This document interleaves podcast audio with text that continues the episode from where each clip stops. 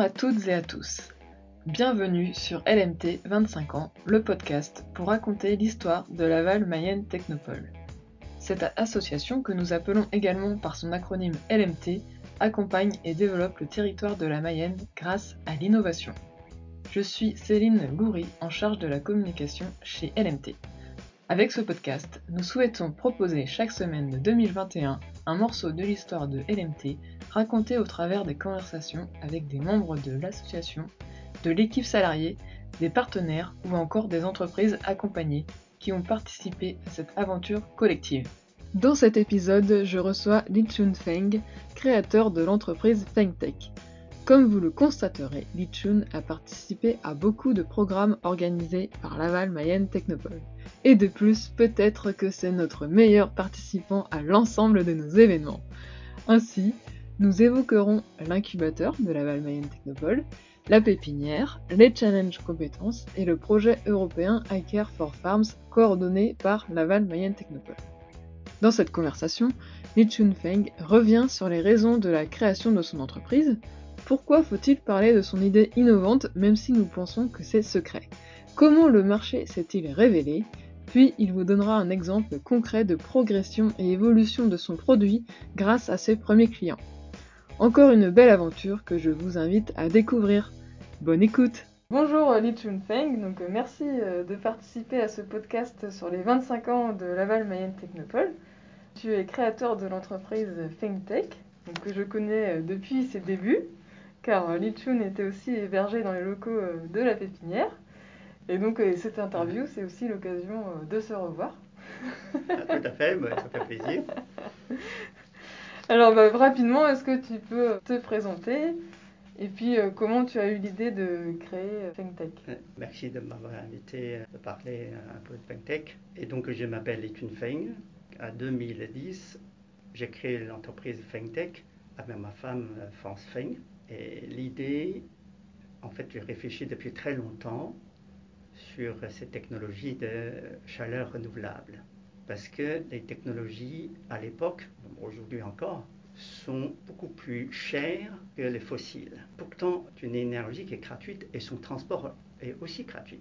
Donc on se demandait pourquoi pas faire un système avec le captage et stockage et usage associés dès le début. Parce que ce sont des réflexions depuis très longtemps et que j'aurais aimé travailler dans une entreprise qui fait ça et finalement personne ne le fait donc euh, on se dit on se lance là-dedans.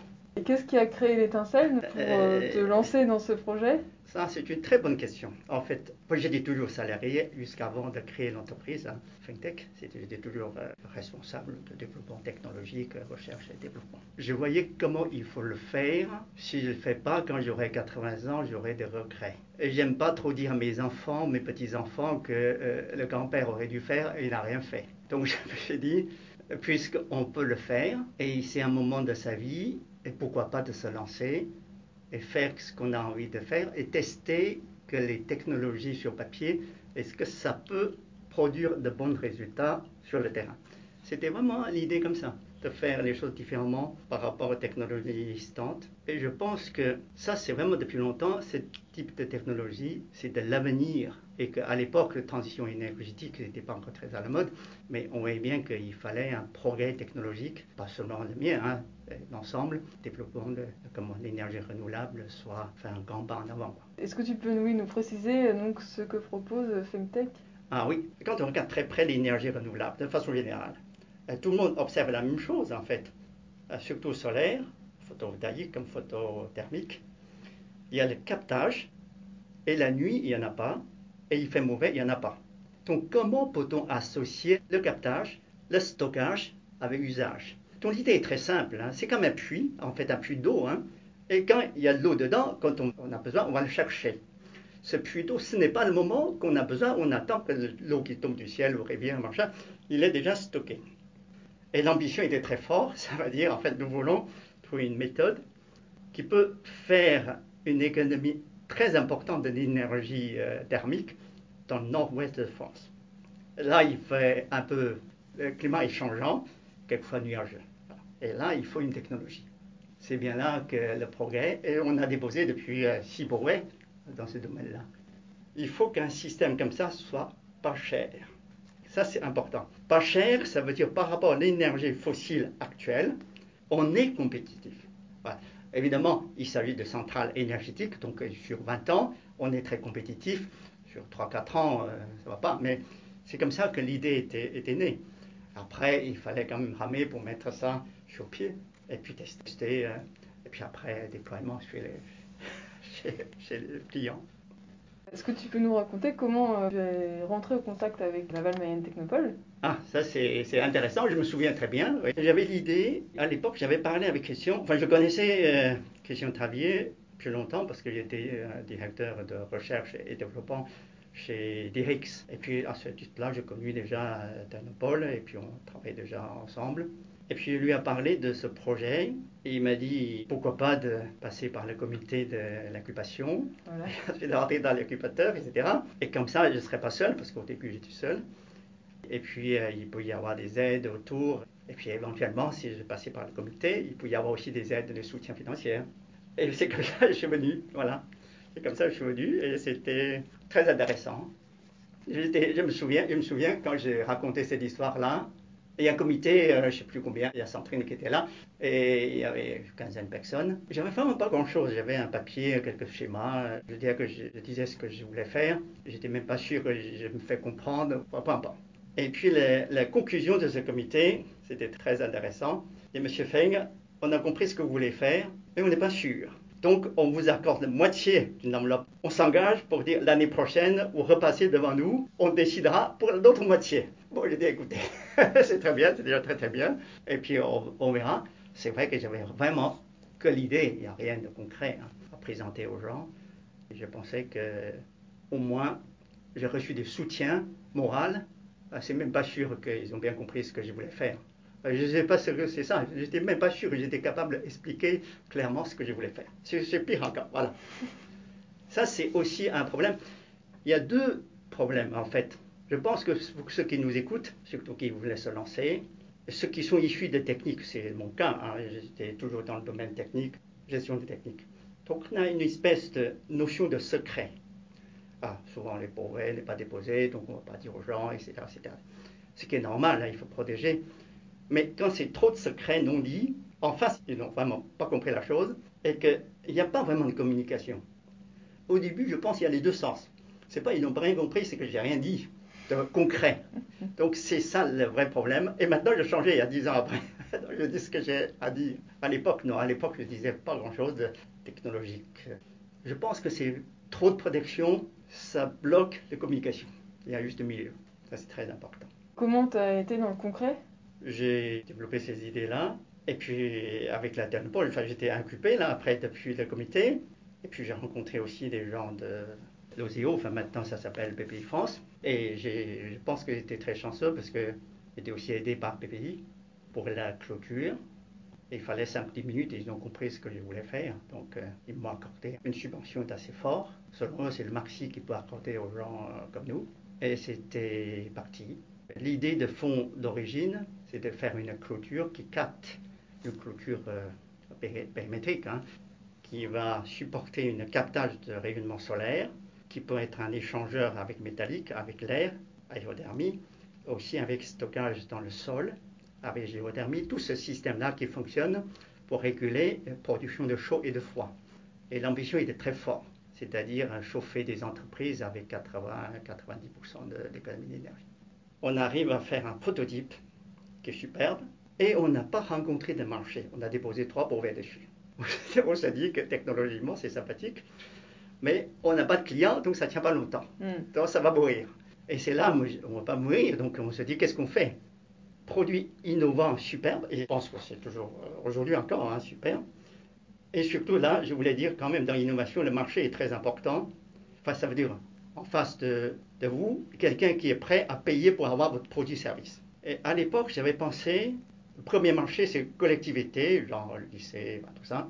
Deuxième, c'est des entreprises. Troisième, c'est des privés, hein, particuliers. Quatrième, peut-être plus tard, les éleveurs, enfin les paysans. Et dans la réalité, trois ans après, je regarde qui achète mon, affaire. Le premier client, c'est des éleveurs. Quelques-uns, l'installateur particulier, aucune entreprise, aucune collectivité, aucune, zéro. Mais bon, aujourd'hui encore, hein, c'est zéro. Bon, je dis que voilà, c'est clair, le marché dit quelque chose très fort. Les clients, ce sont des paysans. Et il fait confiance à toi, et allons-y, voilà. Et là, on a développé un autre produit en 2013 pour les élevages. Et c'est là qui nous fait vivre, en fait. Bon, je peux dire quand même déjà que mes premiers clients, maisons, fermes laitières, fermes de veaux, sont tous mayennais. Et aujourd'hui, depuis 10 ans, il y a 20 installations en Mayenne. Ça fait longtemps, les records de Fintech, c'est en Mayenne, mais depuis deux ans, la plus grande installation est à côté de Lille. Mais ce sont essentiellement des éleveurs. Parce que, en fait, on fait un produit adéquat, une production de chaleur, thermique à l'eau chaude, de grande quantité pour leurs besoins, et ça leur permet de faire des économies. Ça, c'est quelque chose de fort. Et je pense que c'est là, je disais, je suis très chanceux parce que n'est pas un milieu naturel pour moi, l'élevage, parce que je n'étais pas issu de ce milieu. Je pense que j'ai rencontré des gens qui ont su fait comprendre ce qu'on fait. Une fois ils l'ont compris, ils ont pensé que ça ne peut que marcher. Et le premier client, je me souviens très bien, j'ai expliqué, j'ai dit, j'ai pas de référence. Je sais que ça va mieux marcher, mais j'ai pas de référence. Réfléchissez. J'ai dit, écoutez, on a tout réfléchi, on n'a pas besoin de réfléchir, on signe tout de suite. Il y a des gens innovateurs dans nos campagnes, et ils sont tellement forts, sans aide biblique, sans référence, avec l'explication suffisent pour dire on y va. Donc l'innovation, il faut produit, évidemment, il faut le marché, mais ce n'est pas suffisant parce que pour que les gens achètent ton produit, il faut la chance de rencontrer le client en face de toi. Sur le développement de la technologie, je voulais dire aussi euh, quelque chose euh, là-dessus, parce que j'ai les premiers clients qui ont testé la technologie de première génération. Après, ce type de clients, ce sont des, gens très intelligents, très actifs. Ils donnent des suggestions pour que le produit puisse être amélioré. Donc c'est comme ça, c'est avec mes premiers clients, je dirais innovateurs. Donc le produit, c'est sans cesse de progresser depuis quelques années. Et pour dire, dans les stockages d'énergie, au début, les stockages d'énergie dans les fermes, on les stocke dans des ballons. Et il y a des vides sanitaires dans lesquels les ballons sont hyper stockés, donc on jette la chaleur dans la nature. Et puis, ils ont dit pourquoi pas de stocker la surproduction de chaleur dans le sol. Donc, on a testé aussi ces technologies-là il y a deux ans, euh, trois ans, bientôt trois ans.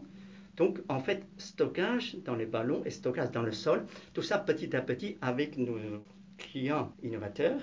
FinTech progresse avec eux, évidemment pour eux, enfin pour les futurs produits. C'est comme ça que les choses progressent. On n'est jamais seul. C'est ça qui est très important. Innovation avec tout le monde et pour tous. Qu'est-ce que tu retiens de ces années, que ce soit dans l'incubateur ou dans la pépinière? Il y a beaucoup de choses. Hein. Moi, il y a quelques images qui me. C'est vrai que ah, déjà, au début, on est seul.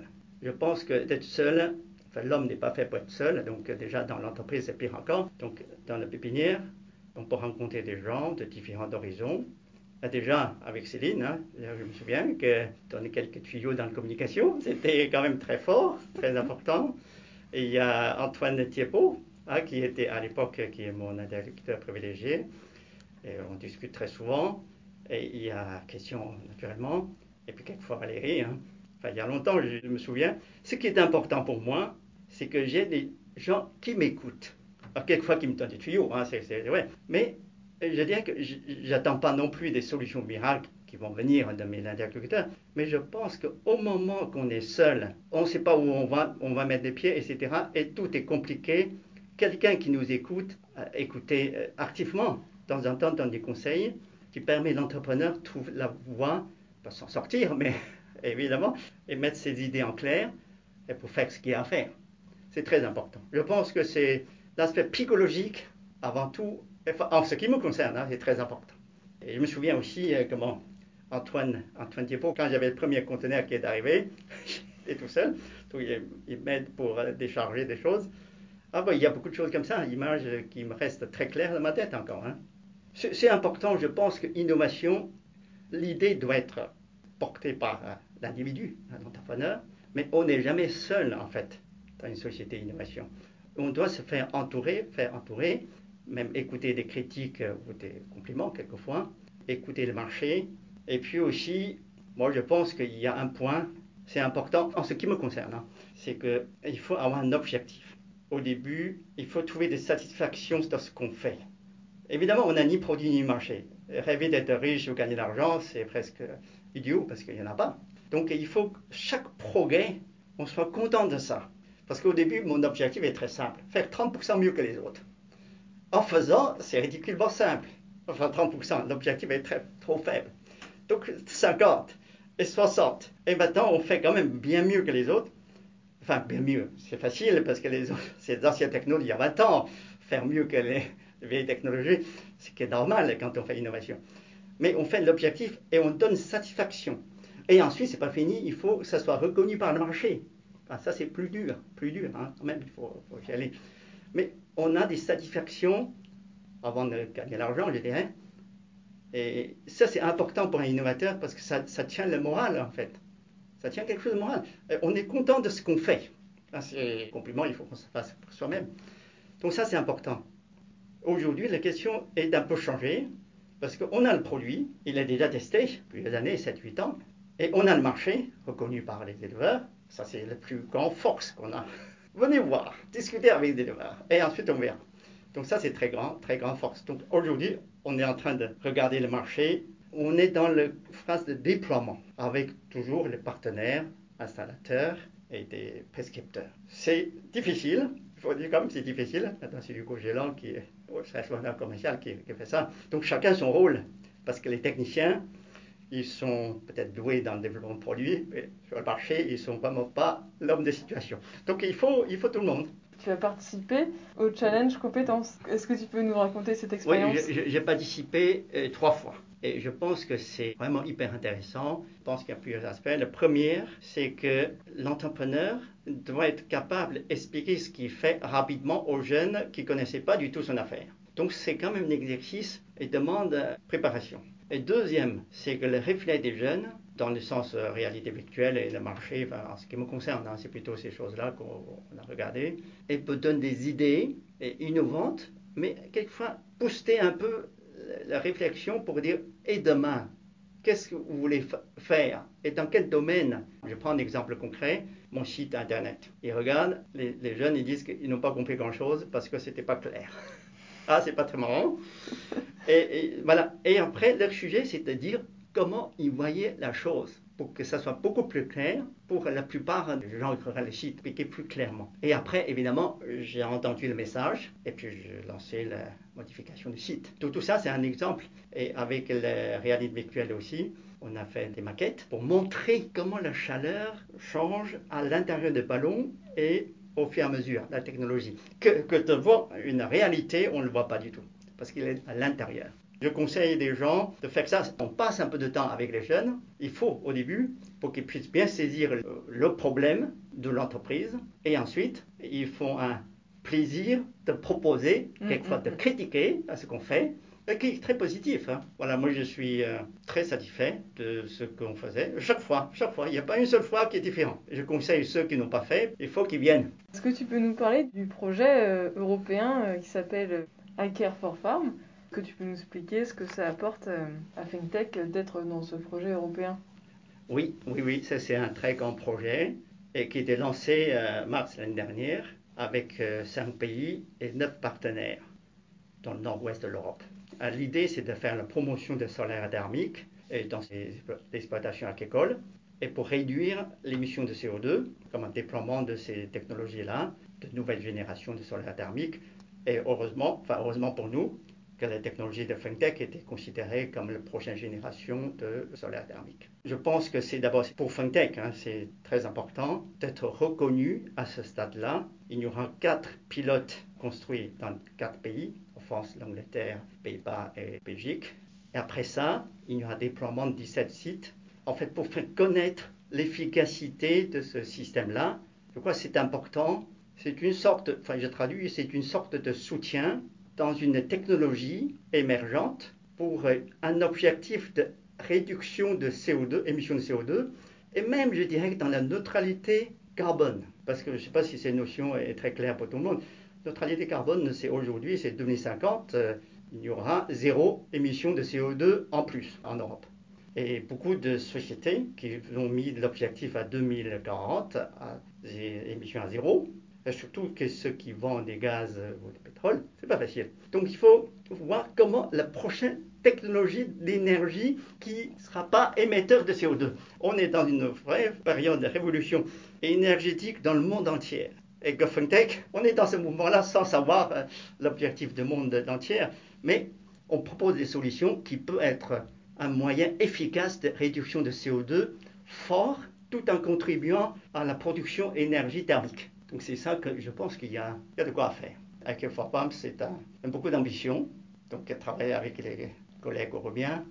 Donc un premier euh, pilote français est en train d'être installé. Fin avril, ça sera installé. Voilà, donc ça va fonctionner. Voilà, à côté de Mont, ça, fonctionne déjà, on, est, mm. on est, sûr. Donc après, on aura une image de communication un peu plus forte au niveau européen pour le pilote euh, français qui était financé quand même par la communauté européenne. Oui, et puis de toute façon, ça reste toujours sur le marché de l'élevage. Ah oui, tout à fait, tout à fait. Parce que dans ce monde-là, c'est important le concret. Il faut que ça fonctionne, fiable et concret et pas cher.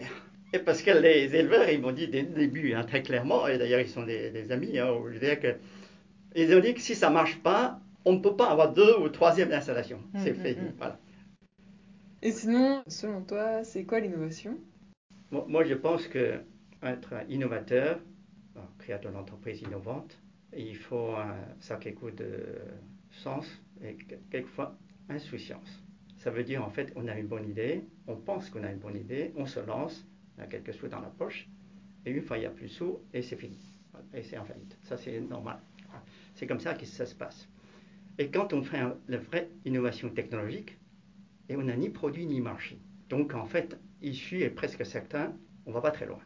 Mais dans un temps, par chance, on peut ramer quelques années après, trouver le produit et en même temps trouver le marché, quelqu'un qui achète le produit. Et là, trouver le produit déjà, il faut beaucoup travailler, qui n'est pas hyper euh, fini. Dans l'innovation, il faut produit, marché et ça qui chance. Tout ça, il faut soit ensemble.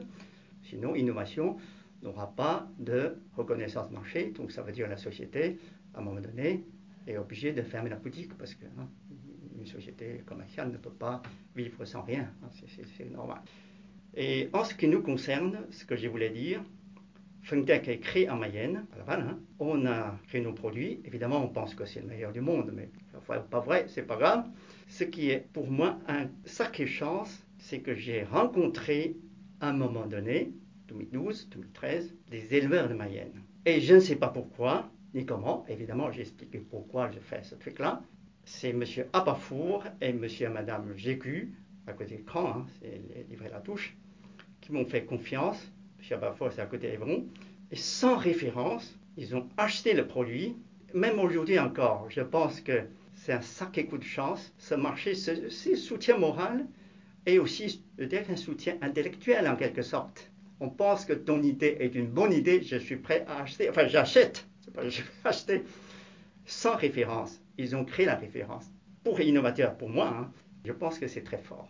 Et aujourd'hui, on a, il y a deux fermes laitières et dix fermes de veaux qui sont installées et fonctionnent bien depuis, depuis le début. Hein. Et c'est ça que je voulais dire. Donc, reconnaissance à innovateur de nos éleveurs et mayennais. Et puis, ça permet de développer développement de FinTech vers Lille, vers euh, Normandie et Bretagne. Et donc, d'origine, c'était bien la Mayenne, C'est ça que je voulais dire. C'est très important et je les remercie du fond du cœur. Merci Lin Feng pour cette vision de la création d'entreprises innovantes, de tes partages d'expériences. En effet, à Laval Mayenne Technopole, nous sommes persuadés qu'il ne faut pas attendre d'avoir le produit parfait pour se lancer et que c'est avec les premiers retours que l'entreprise pourra progresser et pouvoir faire évoluer son produit. C'est tout à fait normal. L'entrepreneur qui ne veut pas parler de son idée, c'est aussi quelque chose que nous voyons passer tous les jours. Et c'était important que tu puisses faire ce retour avec euh, le recul, car finalement, en ne disant rien sur l'innovation, les gens ne peuvent pas aider de manière complète. Et je pense euh, qu'il faut aussi avoir en tête que l'idée n'est pas seulement constitutive de la réussite d'un projet, mais c'est bien l'exécution qui fera la différence. Le projet européen euh, iCare for Farms est coordonné par Laval Mayenne Technopole et est un exemple d'application concrète pour une entreprise innovante. Et si vous voulez en savoir plus sur les projets européens, vous pouvez écouter l'épisode 6 avec Valérie Moreau. Le challenge compétences, qui fête ses 10 ans cette année, nous aurons l'occasion d'en reparler plus précisément avec Charlotte Duval. Et la semaine prochaine, c'est une entreprise qui a été hébergée dans la pépinière de Laval Mayenne Technopole et qui connaît une belle croissance que nous allons découvrir. À la semaine prochaine! Et pour écouter les épisodes précédents, possible sur toutes les plateformes de podcast habituelles, mais aussi sur la chaîne YouTube Innover et Réussir. Et si vous voulez recevoir l'épisode dans votre boîte email, inscrivez-vous sur lmt25ans.substack.com. A très bientôt sur les ondes de l'innovation mayonnaise.